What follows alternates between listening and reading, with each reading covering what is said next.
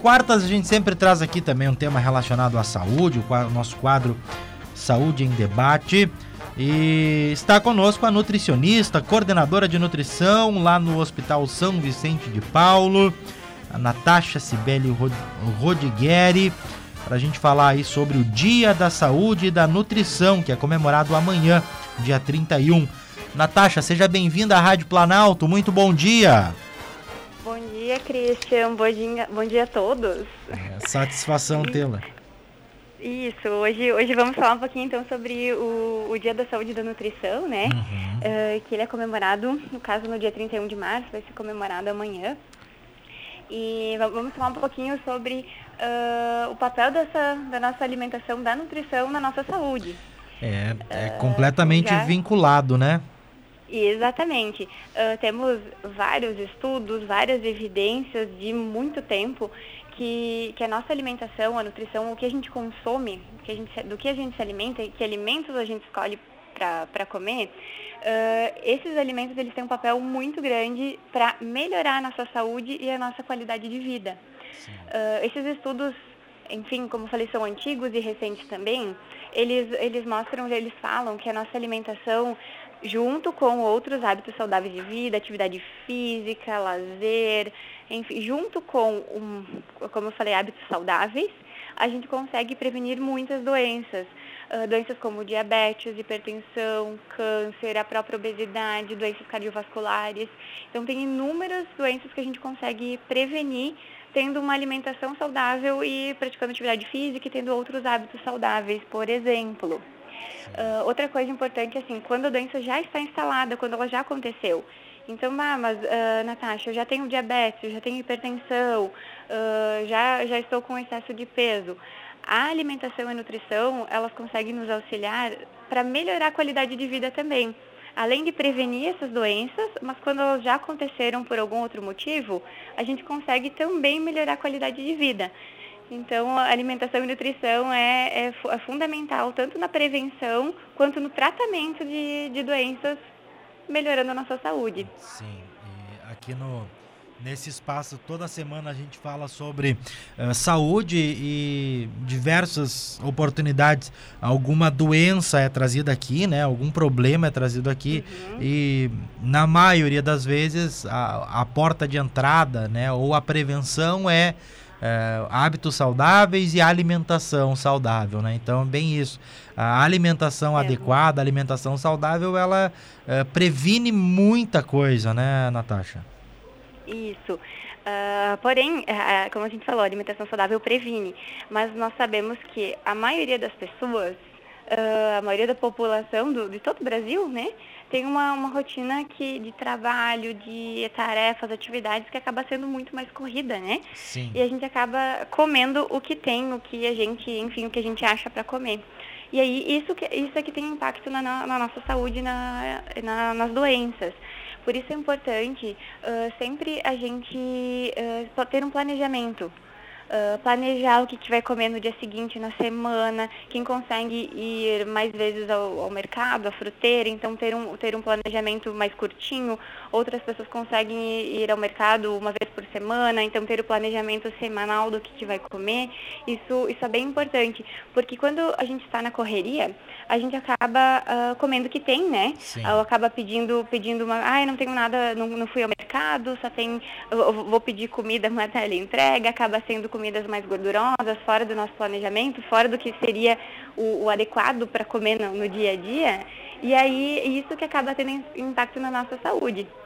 É. Então, é bem, importante a gente ter um, uh, um planejamento, um cuidado uh, no que, que a gente vai, vai comer ao longo dos dias, ao longo da semana. Sim. Uh, e como nutricionista, na sua experiência, você vê acontecer muito das pessoas uh, começarem a, a, mudar os seus hábitos alimentares a partir de um problema, né? É tendo uh, algum problema que as pessoas começam a partir daí a mudar os seus hábitos, a ter uma alimentação mais saudável?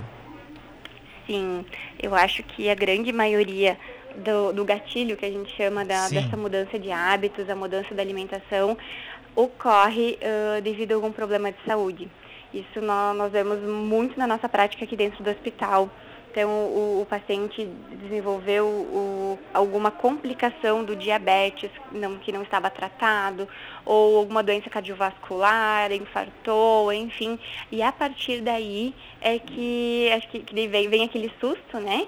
E aí que, que a realidade bate, não, eu preciso, eu preciso me cuidar para ter uma para levar uma vida mais saudável, para viver mais tempo. Então isso dentro do hospital a gente vive isso diariamente. As pessoas depois do diagnóstico, depois da doença, que acabam acabam cuidando, começando a cuidar da alimentação. Por isso, por isso como, como eu falei ali no início, uh, se a doença já está instalada, a gente se melhorar a alimentação, melhorar a nossa rotina, nosso hábito, a gente consegue prevenir outras doenças que, que já não estão instaladas e também melhorar a qualidade de vida. Então, ter uma vida mais leve por mais tempo. Então, Sim. e realmente, como tu falou, isso acontece muito, tá? Uhum. É, e, a, a, e, ter essa, esse hábito uh, já antes do, do problema acontecer uh, seria muito mais interessante. Mas isso é uma questão também uh, de educação que deveria vir, né? De, deve começar em casa, dos pais passando para os filhos lá na infância ainda, né, Natasha? Exatamente. O, os nossos hábitos são construídos ao longo até da, da gestação, tá? Uh, o que a mãe consumiu, consumiu durante a gestação uh, vai ajudar a formar um hábito, vai ajudar a formar o paladar da criança após ela nascer. O que a mãe uhum. consumiu de alimentos durante a amamentação vai ajudar a formar o, o paladar né, da, da, criança quando ela for amamentada e vai ser mais fácil a introdução dos alimentos mais saudáveis. Então, começa lá na infância, lá na gestação, os hábitos, a formação do, dos, nossos, dos nossos hábitos alimentares. Então, se a gente tem uma rotina saudável durante a gestação, amamentação, se a gente consegue introduzir alimentos de forma saudável durante a infância, a adolescência, a, a prevenção da, de inúmeras doenças já, já começa lá, lá no, como eu falei, lá na gestação, essa prevenção, né? Uhum. Isso aí. Uh, e muitas vezes também, a partir de um momento de uma mudança de hábito uh, alimentar, a pessoa começa a. ela conhece outros sabores e descobre uh, que talvez algo que ela não gostasse não é ruim, né? Não gostava porque nunca experimentou. Exatamente. Eu tenho isso muito, muito em mim. Que uhum. as pessoas falam, as próprias crianças, mas o adulto, é muito frequente. Ah, eu não gosto de determinado alimento. Sim. Uh, então é uma coisa muito interna que eu vivi na minha infância, isso me ajudou na minha construção hoje, uh, é de, de questionar mas tu já provou? Tu Sim. já provou de uma outra forma? Ah, eu não gosto de cenoura. Tu já provou ela crua? Tu já provou ela cozida? Tu já provou ela no alimento, na so, na, numa, junto com uma carne? Enfim, de provar o alimento de várias formas. Isso é bem importante porque é mais fácil. A gente tem uma coisa chamada que é neofobia alimentar é natural do, do ser humano ter medo de comer. Isso é da época uh, em que a gente era, enfim, homem, homens das cavernas, né? Sim. Que eles não sabiam que alimentos poder, poderiam comer ou não, uh, devido à toxicidade de alguns alimentos, de ser veneno e tudo mais. Isso é uma coisa muito antiga. Uh, e que a gente carrega isso até hoje. Essa, essa memória, no caso, a gente carrega Olha até só. hoje. Então nós, nós temos um, um neofobia, a gente tem medo do novo. Uh, e principalmente com relação a alimentos. Eu nunca comi, eu tenho medo, não sei que sabor tem, eu, não, eu prefiro falar que eu não gosto do que experimentar. Então é, é muito importante experimentar. Uhum. Até porque uh, essa neofobia que a gente chama acontece mais com frutas e verduras, né? Com vegetais. Sim. Porque alimentos mais gordurosos, fontes de carboidrato, a gente nunca tem medo de comer. Não, um salgadinho, alguma X, outra coisa. O X salada o não X, dá medo, né? Não dá medo, mas, mas provar salada de rúcula, que é mais picante, o agrião, que é diferente, aí Sim. a gente fala que não gosta, tem medo de, de experimentar. E o que, que é bem importante, como eu falei, a gente tem esse medo de experimentar coisas e normalmente são frutas e verduras. A gente não quer comer. E é dali que saem as fontes de vitaminas, as principais fontes de vitaminas e minerais. É aquela questão do prato colorido, as cinco cores ao dia, porque cada vitamina, cada mineral, cada composto bioativo que a gente chama, ele tem uma cor Então, uh, exemplo que, que é bem conhecido, ah, uh, os vegetais amarelos alaranjados são fontes de beta-caroteno, uh, o vermelho é fonte de licopeno, o verde é fonte de clorofila ou de magnésio.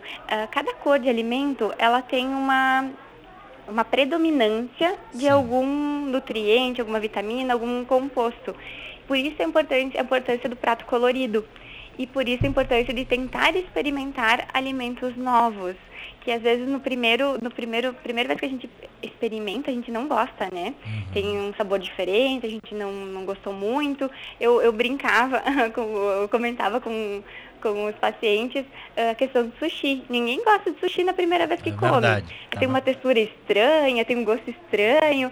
Uh, e o mesmo se dá para outros alimentos. Uhum. Então, por que não fazer um esforcinho, provar mais vezes de outras formas, porque vai agregar uh, vi, uh, vitaminas, minerais, vai agregar mais saúde no nosso dia a dia. Sim. E hoje a gente tem aí na internet o que não faltam são receitas, são formas de, de, de, preparar, né? Que a pessoa pode aprender ali diversas maneiras né, de tentar inserir algum alimento, alguma, algum alimento que é, você não goste ou acha que não gosta na, na, sua alimentação de uma forma que você po que possa ficar mais agradável, né? Isso mesmo. Tem, tem várias maneiras, como, como você falou, até de camuflar alguns alimentos. Não é o adequado. Mas Sim. para iniciar, às vezes é melhor consumir ele camuflado uh, ah, para daí perceber que ele não é tão ruim assim e aí ir consumindo de várias formas.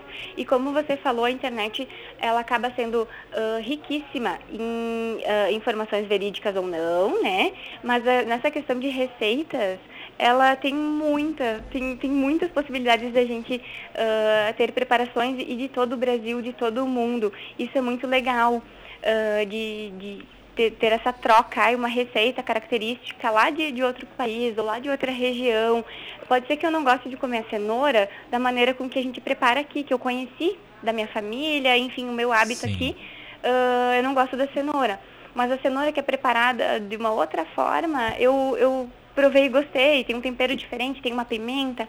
Então, é, essa troca de, de receitas, assim, também é bem, bem importante mesmo. Boa lembrança. Tá certo, 10h51. Natasha, muito obrigado por conversar conosco mais uma vez aqui na Planalto. Sempre muito bem-vinda e até uma próxima oportunidade.